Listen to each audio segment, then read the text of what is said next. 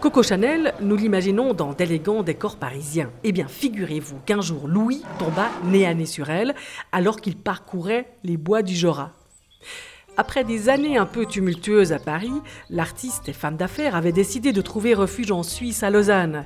Elle y appréciait une vie discrète et surtout de longues promenades dans la forêt des Palinges. Balades durant lesquelles elle s'offrait généralement une halte bienvenue à l'auberge du Chalet des Enfants pour déguster un verre de lait et une barre de flan. Coco Chanel était née le 19 août 1883 sous le signe astrologique du lion. Sans doute fut-elle particulièrement impressionnée de sa rencontre inattendue avec Louis, notre fauve, mais elle n'en a hélas donné aucun détail.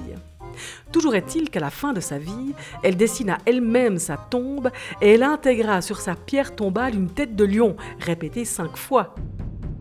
Son chiffre fétiche.